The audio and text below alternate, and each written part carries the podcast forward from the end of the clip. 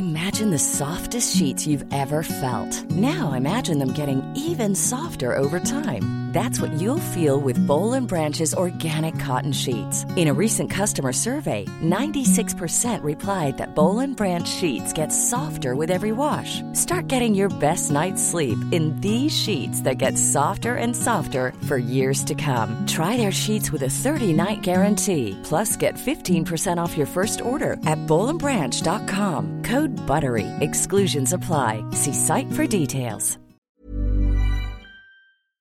Letras Libres presenta Cine Aparte con Fernanda Solórzano.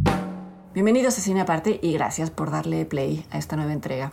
Como ya se sabe, ya lo he dicho muchas veces, durante la pandemia varios festivales lanzaron plataformas para ofrecer su programación en línea, tanto a los medios que normalmente los cubren como al público en general. Cuando las cosas comenzaron a, a regresar a una relativa normalidad, entonces optaron por un formato híbrido. Podían ir las personas, podía eh, ser un festival presencial y también podían verlo a través de las plataformas.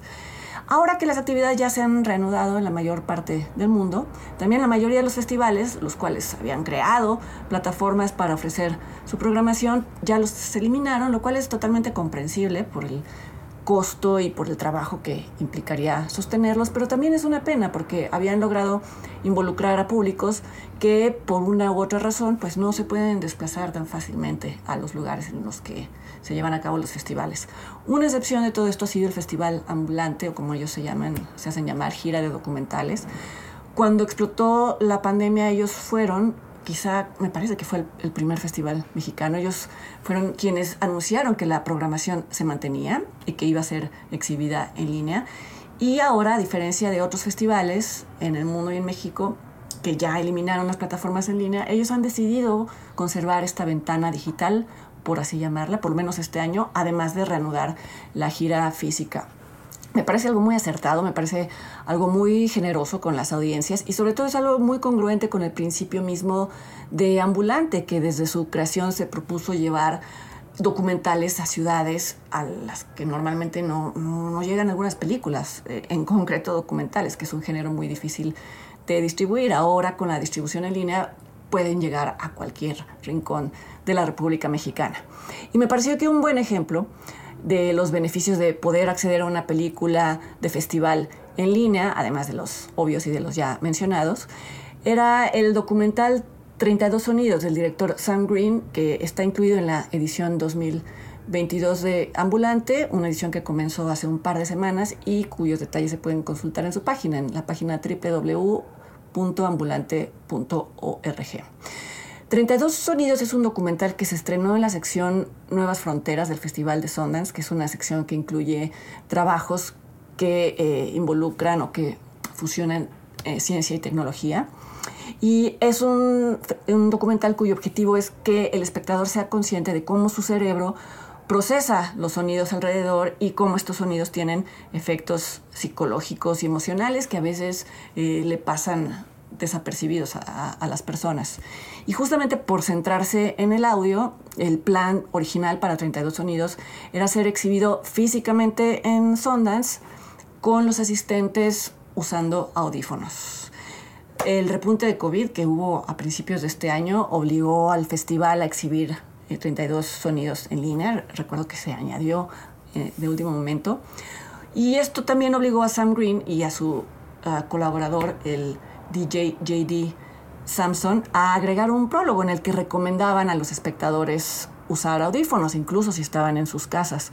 La ironía es que este, este cambio de planes de última hora reveló que 32 sonidos, pues en realidad era ideal para, para ser visto y, escuchado en línea, en tanto la mayoría de, nosotros tenemos unos audífonos y en cambio muy pocas salas en Estados Unidos y alrededor del mundo iban a poder cumplir con el requerimiento de eh, ofrecer audífonos a los espectadores, etcétera. Al final voy a repetir esto que voy a decir ahorita, pero eh, de una vez lo digo, tengan presente que esto se va a exhibir en línea el 24 de septiembre y que para ello hay que registrarse antes en la página que, que ya mencioné.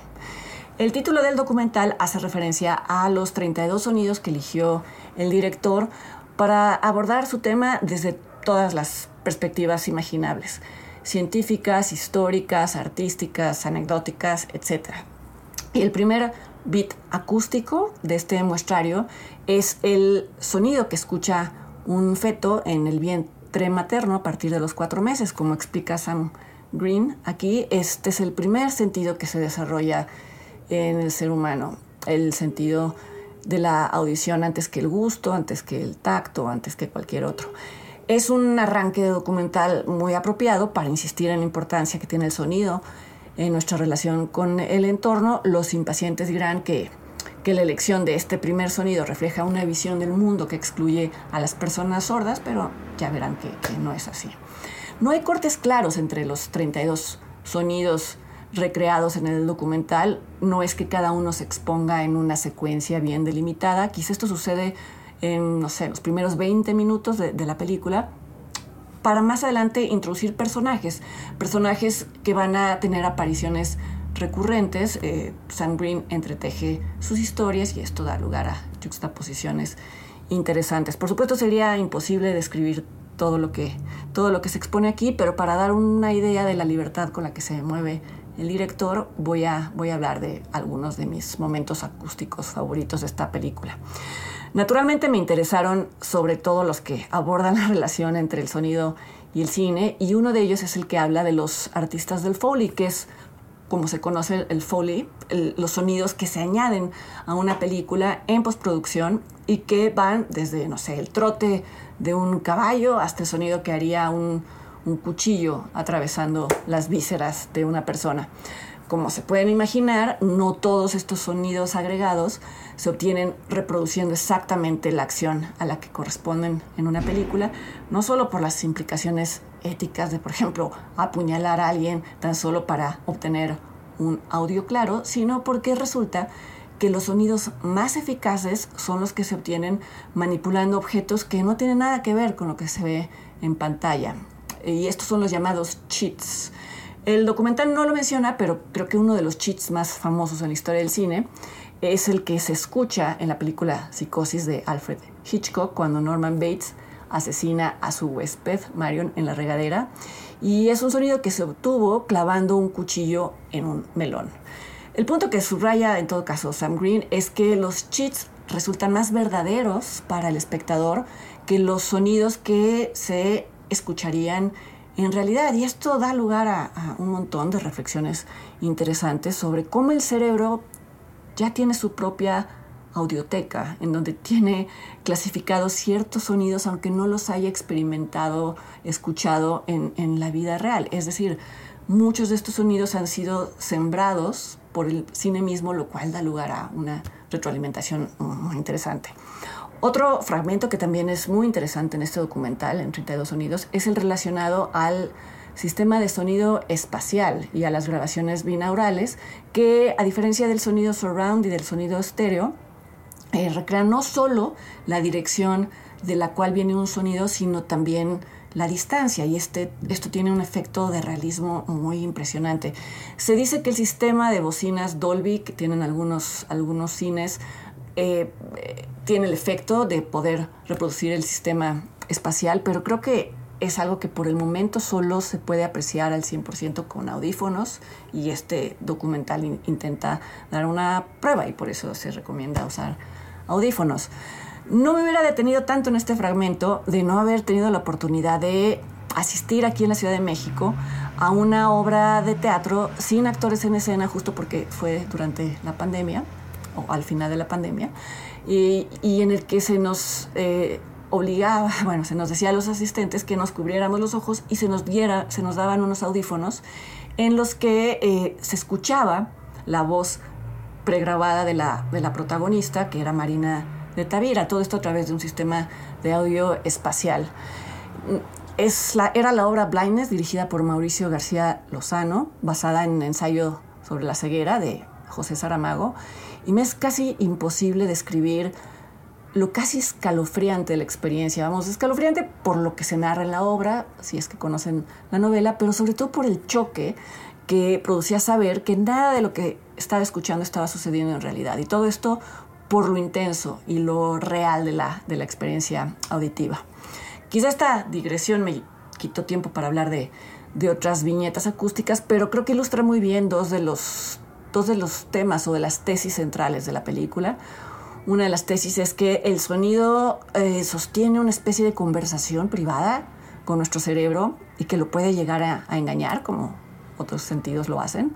Y también que el sonido tiene una capacidad que a veces no reconocemos en toda su dimensión para transportarnos a otro tiempo y a otro espacio. Claro que esto es evidente y obvio en el caso de la música, pero el documental explora otros ejemplos, como las voces grabadas, eh, voces de personas, por ejemplo, que ya no viven o que ya no hemos visto, pero que hemos conservado, no sé, a veces en, en mensajes, en una contestadora de teléfono. Es increíble, pero a veces este sonido de estas voces es mucho más potente que las fotografías mismas de dichas personas. Esto último suena como nostálgico, pero no quiero dar la impresión de que este es el tono del documental, tiene estas notas melancólicas, pero en general es muy lúdico y es llevado con mucho sentido del humor. Sam Green también aborda el trabajo de un puñado de artistas y músicos de vanguardia, algunos contemporáneos y otros ya considerados clásicos, aunque suene contradictorio, músicos de vanguardia clásicos. Por ejemplo, muestra clips de músicos de todo tipo eh, interpretando la famosa obra 433 del compositor John Cage, en la que la instrucción para el músico es que durante 4 minutos y 33 segundos no toque su instrumento. Esta es una de las composiciones musicales más polémicas del siglo XX y es hermosa porque, como sugirió el propio John Cage, la intención era hacer comprender a la audiencia que el silencio total no existe y que cualquier sonido ambiental que se escuche durante ese tiempo es parte de la obra y además es parte de una composición mayor a la que debemos de prestar atención a lo largo de nuestra vida. 32 Sonidos de Sam Green es parte de la gira digital ambulante, se exhibe el día 24 de septiembre, visiten la página para conocer más detalles y yo como siempre los invito para que me acompañen el, el próximo jueves aquí a otra entrega de Cine Aparte. Hasta entonces.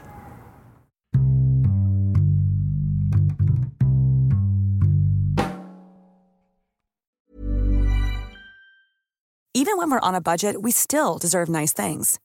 Quince is a place to scoop up stunning high-end goods for 50 to 80% less than similar brands. They have buttery soft cashmere sweaters starting at $50, luxurious Italian leather bags, and so much more. Plus, Quince only works with factories that use safe, ethical, and responsible manufacturing. Get the high-end goods you'll love without the high price tag with Quince. Go to quince.com/style for free shipping and 365-day returns.